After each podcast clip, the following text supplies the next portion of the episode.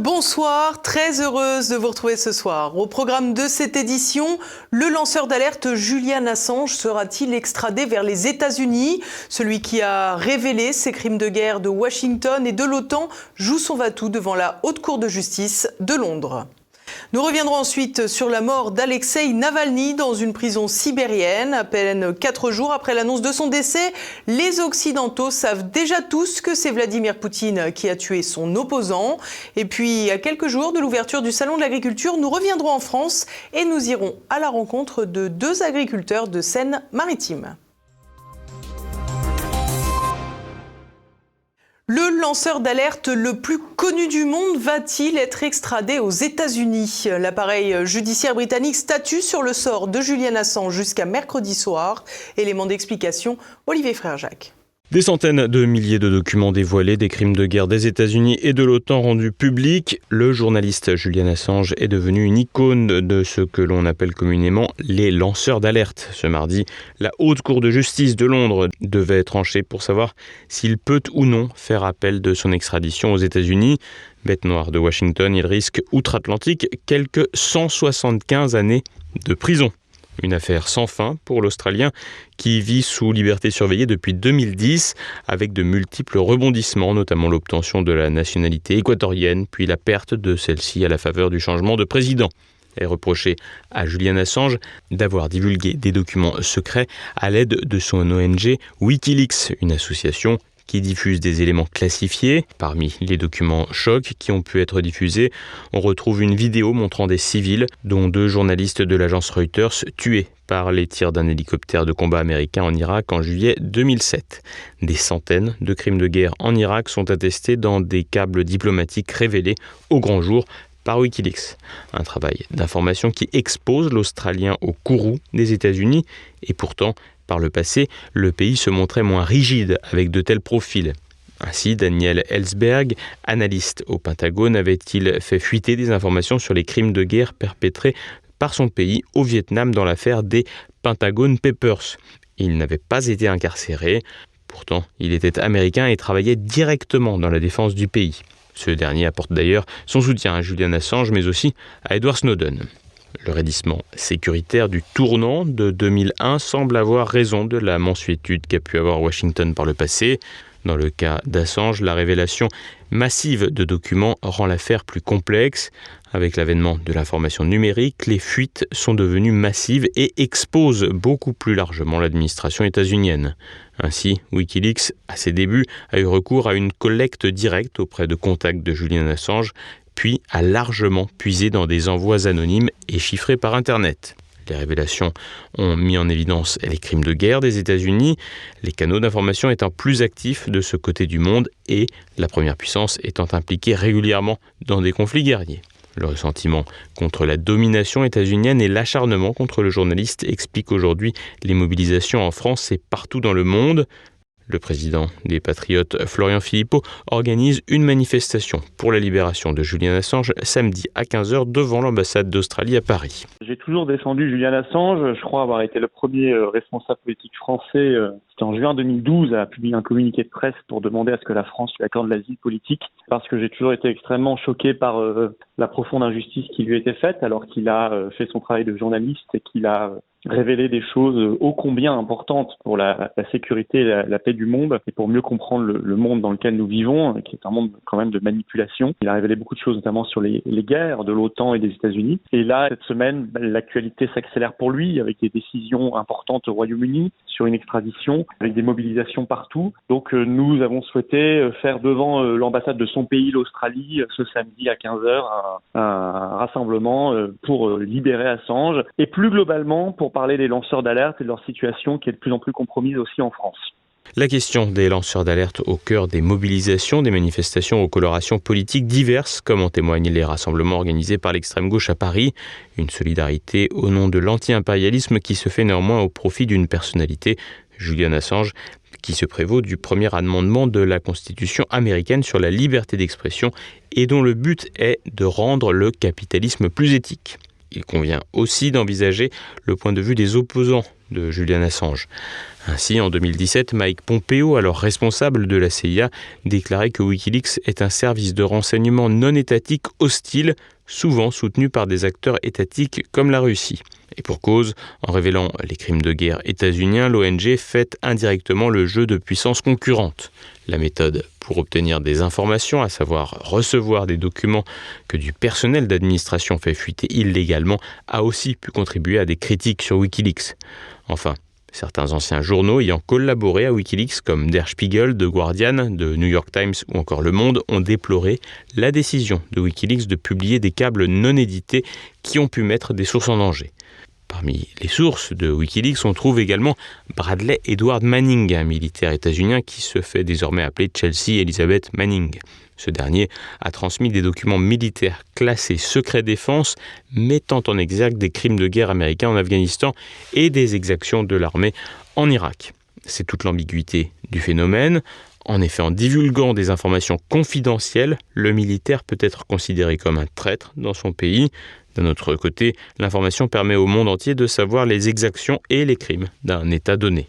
À 52 ans, le fondateur de Wikileaks ne devrait pas bénéficier de la clémence qu'a pu avoir l'appareil judiciaire états-unien pour Manning, qui n'a fait que quelques années de prison.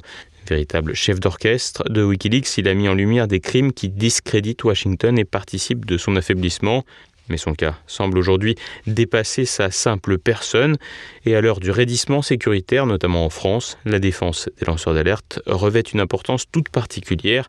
C'est en tout cas le sentiment de Florian Philippot qui évoque notamment ici le fameux projet de loi contre les dérives sectaires.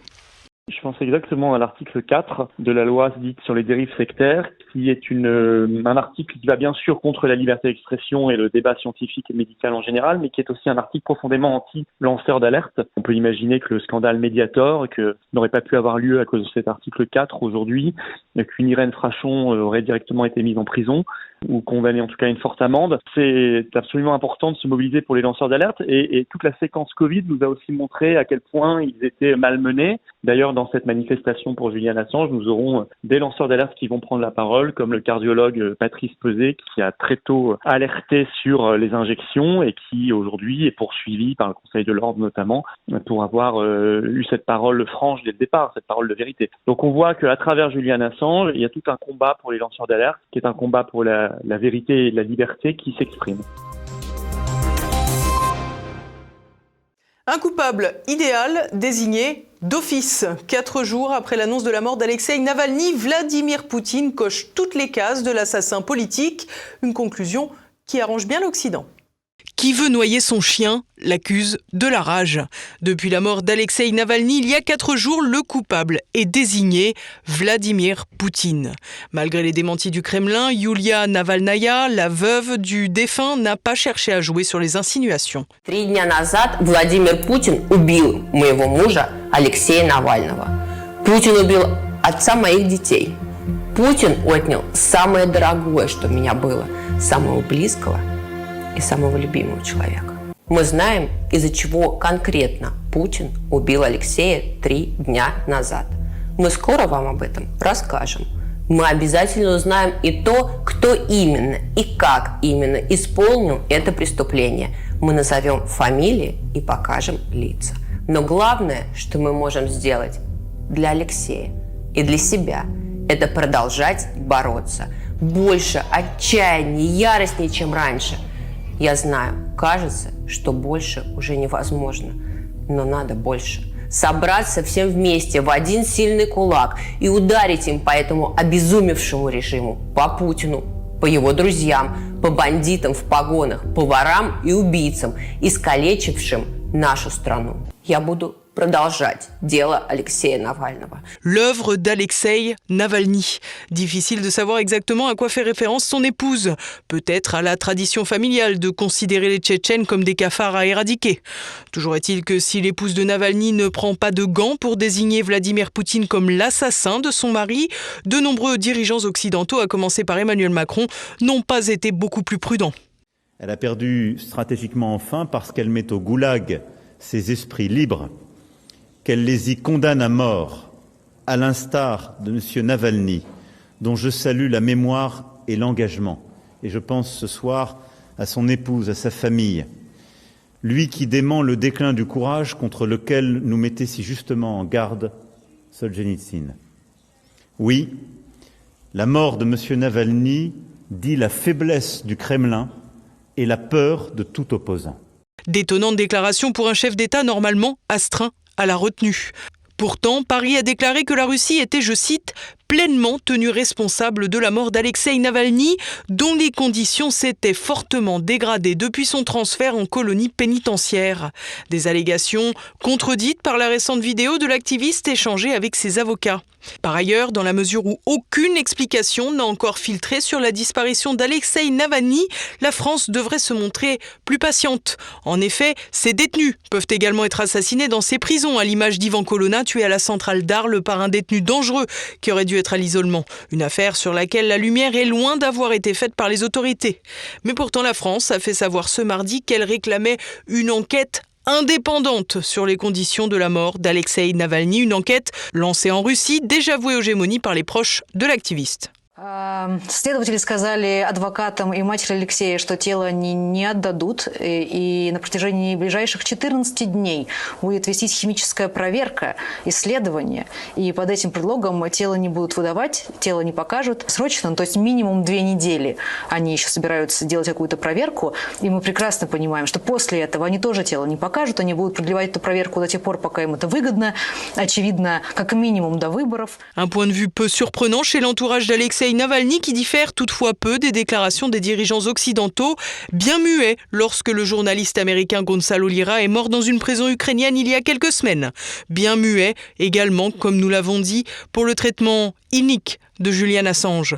Quoi qu'il en soit, l'enquête sur les conditions de la mort de Navalny n'aboutira qu'à des conclusions partiales et partielles puisque la Russie n'ouvrira pas ses portes aux autres pays pour faire la lumière sur l'affaire. Les versions resteront donc face à face, figées, un peu comme les relations internationales. Retour à la ferme, mais morale toujours en berne. À quelques jours du salon de l'agriculture, la détresse des paysans n'a pas été apaisée par les manifestations ni les discussions entre l'exécutif et les syndicats. La preuve dans cette exploitation de vaches pour la confection de fromage AOP à Neuchâtel-en-Bray, en Seine-Maritime, un sujet de Claude Corse. Elle vient de sortir. Connais net. Elle vient de sortir. Elle va téter. Moi, nous, sur l'exploitation, le lait, tout le lait est transformé. Donc, on, on fabrique du Neufchâtel en AOP. Donc, moi, personnellement, le salon de l'agriculture, j'ai pas envie d'y aller. Vu le contexte. Quand on va au salon et qu'on voit les hommes politiques euh, débarquer les uns après les autres, euh, ils viennent qu'une journée, euh, ils s'occupent de l'agriculture qu'une journée, mais pas pour nous, c'est eux pour se faire voir. Non, mais les politiques, c'est bien quand ils viennent, quand ils viennent nous voir dans la, dans la cour de ferme, mais le problème, c'est qu'ils vivent pas au quotidien ce, qu'on ce qu'on vit. La, la- la pression, on a les pressions en permanence tous les jours, on a tous peur des contrôles, a- tout, le monde a, tout le monde a peur de tout maintenant, on on sait plus. La société est à la dérive. Et ce que je pense. Trouvez-vous normal qu'un drone, euh, Ouais. en ce moment, on est en train de nous surveiller Euh, Il n'y a aucune population qui supporterait ça. Même dans une usine, on n'a pas le droit de filmer ses, ses- ses ouvriers 24 heures sur 24. Et on n'est pas encore sorti de notre cours que voilà, euh, on, on est surveillé. Donc là, euh, on supporte plus ça. Les bâtiments, ça m'a coûté à peu près, avec les équipements intérieurs, un million d'euros là, à l'époque. Donc on a remboursé ça sur 20 ans. Mais l'investissement, c'est permanent. euh, il y a toujours quelque chose à changer, du matériel, un tracteur, un épandeur, euh, une faneuse, ça n'arrête pas. Quand vous rentrez dans la cour des gens, tout ce qui brille n'est pas or. Le trois quarts des agriculteurs seront tous riches de dettes. Si aujourd'hui on dit à tout le monde remboursez ce que vous devez, on, vous laisse ce qui reste, il y en a beaucoup qui ne reste rien. Zéro. La valeur, c'est que les hectares de terre, point. Les maisons neuves, ça nous a coûté le prix de 5 maisons neuves. Il y a 15 ans, j'aurais fait 5 maisons neuves, j'aurais les loyers, je serais peut-être plus heureux qu'aujourd'hui. Et pas de travail. Les tracteurs à 300 000 euros, il faut bien savoir que c'est un emprunt. Euh, S'il n'y a pas d'emprunt, on peut considérer que le tracteur n'a- n'appartient pas à l'agriculteur, mais à la banque. On, on est obligé d'emprunter euh, à taux élevé pour euh, acheter du matériel. Et ce qui a dit justement Eric, là, les, les bâtiments, on nous a tellement demandé de normes que ça, on a payé, on a remboursé pendant 10 ans sans gagner un euro. Et là, pour que nos enfants reprennent, on va être obligé, malheureusement, de leur donner. Parce que si, si on leur fait payer, ben, là, c'est sûr que c'est nous qui les tuons. Arrêter dans les conditions actuelles, c'est pas possible. L'envi- L'environnement qui est tel qu'il est, c'est pas possible. Les jeunes, on ne peut pas les, emmener avec des emprunts, avec des taux à 5%, et puis avoir euh, des produits qui sont à la baisse, euh, payés au cours mondial, c'est pas possible. Là, vous voyez les, des, vaches qui vont partir à l'abattoir, vous voyez, ils sont encore bouclés, tout est bien tracé. Par contre, ce qui nous affole, c'est toute la viande qui rentre de Nouvelle-Zélande. On ne sait pas si elle est hormonée, il n'y a aucune indication, on ne sait pas du tout ce qui se passe. Alors ça, ça énerve tout le monde aussi, ça. La concurrence des loyers d'un bout à l'autre.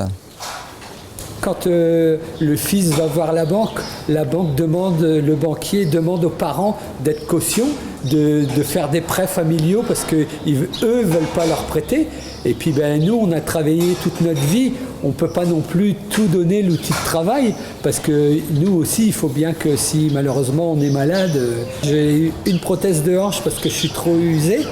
J'ai eu un quadruple pontage au cœur, et ben on est bien obligé de continuer parce qu'on ne peut pas demain dire euh, ben on arrête, euh, qu'est-ce qu'on va faire euh, Et il faut qu'on continue aussi à rembourser les emprunts. Là, euh, nous, on a 60 ans, on, on travaille encore, on peut aider encore nos enfants, mais dans 10 ans, on ne pourra plus. On travaille encore beaucoup. Ce qui, fais- ce qui faisait la force de la paysannerie, c'était l'entente. Oui. Tous, les, tous les, pa- les parents aidaient les enfants. Euh, Aujourd'hui, si, un- un- si moi je veux aller aider mon fils quand je serai à la retraite, euh, si je suis contrôlé, j'aurai encore une amende parce que j'aurais été l'aider. Donc ça, on n'a plus le droit de le faire non plus.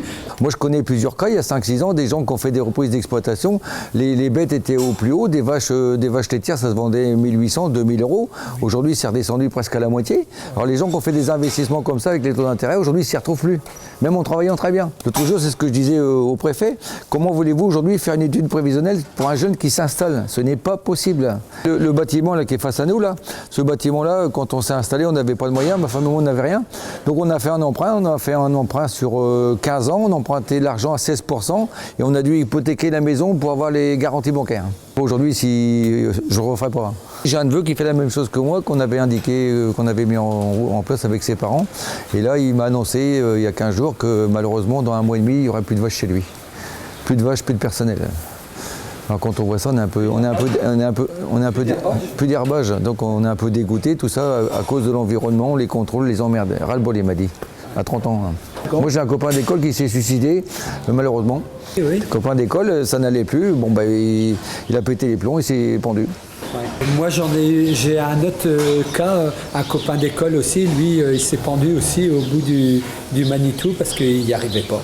Et c'était des gens courageux, la tête sur les épaules, mais à bout, à bout de, à bout de souffle, à bout de nerfs. On commence à voir, euh, vu les difficultés de l'agriculture, que maintenant c'est des, financiers qui achètent les terres. Et nous, on, est, on revient un peu au temps des seigneurs, si je peux m'exprimer comme ça, parce que là maintenant, le- les agriculteurs ont plus le moyen d'acheter les terres et c'est des financiers qui les achètent. Et ça, je trouve que c'est horrible. Les terres que nos pères et nos grands-pères ont achetées, euh, demain nos petits-enfants ne pourront pas les racheter. Ça sera par des financiers et ça, ça nous, ça nous arrache les cheveux et le cœur. Le capital de France, euh, c'est la terre. hein. C'est la terre, c'est la, la base de la nourriture des gens. Mais je pense que personne n'a encore compris. Quand ils vont payer, quand ils auront fait les courses, que le caddie va coûter deux fois plus cher, je pense que tout le monde va comprendre, mais il va être trop tard. Et passons à présent à l'actualité en bref avec Renaud de Bourleuf. Le torchon brûle entre le Brésil et Israël. Benjamin Netanyahu ne décolère pas après la comparaison de Lula entre les victimes civiles de Gaza et les victimes juives lors de la Seconde Guerre mondiale. Une déclaration du président brésilien faite depuis un déplacement à Addis Abeba en Éthiopie, où il assistait à un sommet de l'Union africaine. Lundi, le ministre des Affaires étrangères brésilien a convoqué l'ambassadeur israélien à Brasilia après que Lula a été déclaré persona non grata en Israël. Le ministre des Affaires étrangères israélien, Israël Katz, a pour sa part estimé lors d'un déplacement mémorial de Yad Vashem à Jérusalem que les propos de Lula étaient une honte et constituaient une attaque antisémite. Le Hamas a pour sa part salué les déclarations du président brésilien, un vrai baiser de la mort. We want to strengthen democracy of, the, uh, of Europe in the European Union, and we want to address all the challenges around us. Ursula von der Leyen s'accroche à Bruxelles. Lundi, la présidente de la Commission européenne a annoncé sa candidature à un second mandat. La reine des conflits d'intérêts estime donc pouvoir encore servir ou se servir à ce poste de non-élu particulièrement exposé. Disposant du soutien de la plupart des chefs d'État et de gouvernement européens, Elle devrait facilement être réélue et rester à Bruxelles jusqu'à la fin 2029. Une occupation qui lui permettra aussi de retarder sa comparution devant les juges allemands pour s'expliquer sur les contrats douteux avec les sociétés de conseil, conclus alors qu'elle était ministre de la Défense. Brigitte Macron met de l'huile dans les relations franco-marocaines.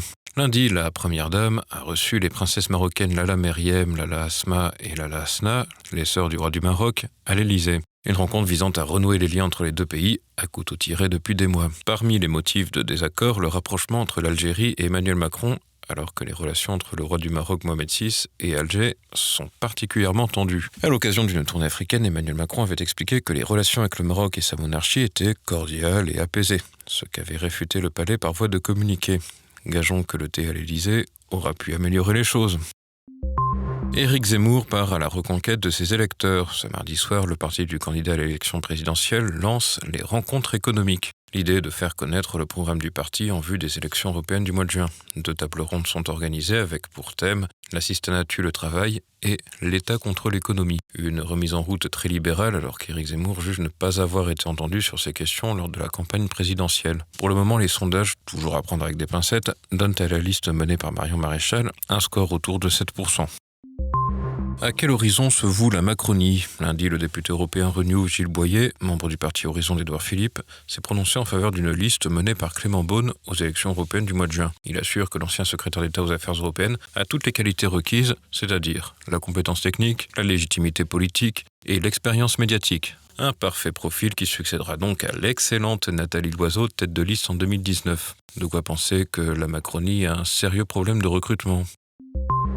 Anne Hidalgo met à genoux la tour Eiffel avant les JO. Le monument est fermé depuis lundi. En cause, les difficultés financières de la société d'exploitation de la tour Eiffel, dont la mairie de Paris est le principal actionnaire.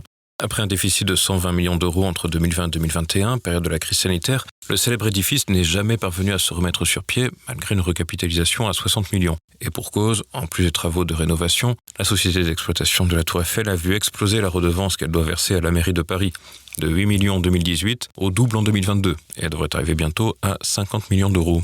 Une augmentation que le monument ne peut plus assurer. Nouvelle démonstration de la gestion calamiteuse de la mairie d'Anne Hidalgo. Vénissieux, capitale de la corruption dans la région lyonnaise. Depuis mercredi, le maire communiste de la commune du Rhône, Michel Picard, fait l'objet d'une enquête pour prise illégale d'intérêt. L'objet est une subvention de 22 000 euros votée au dernier conseil municipal pour l'association Voisins Malins, dont l'objectif plutôt flou est de faire émerger un réseau d'habitants charismatiques pour recréer une dynamique dans les quartiers populaires. Problème, il y a au conseil d'administration un certain Yazid Ilkoumi, par ailleurs directeur général adjoint chargé de la cohésion sociale et de la rénovation urbaine à la ville de Vénissieux. Le maire avait voté la subvention sans signaler au reste des élus la présence d'un collaborateur au sein des dirigeants de l'association. Ces derniers mois, plusieurs plaintes avaient été déposées pour des affaires similaires à l'encontre d'un adjoint au maire ou d'autres élus de sa majorité. L'opposition reproche à Michel Picard de favoriser des associations qui participent activement à sa réélection. Pas de honte pour les criminels. Jonathan Daval, condamné à une peine de 25 ans de prison pour le meurtre de son épouse Alexia, a porté plainte contre sa belle famille pour diffamation. En cause, les propos tenus par Isabelle Fouillot, la mère de la victime, dans une série télévisée qui relate l'affaire, diffusée sur Canal+. En effet, cette dernière expliquerait que Jonathan Daval aurait empoisonné sa fille lorsqu'elle était enceinte pour provoquer une fausse couche et la rendre folle. Des éléments qui n'avaient pas été retenus dans le procès de la cour d'assises de la Haute-Saône qui a condamné le meurtrier.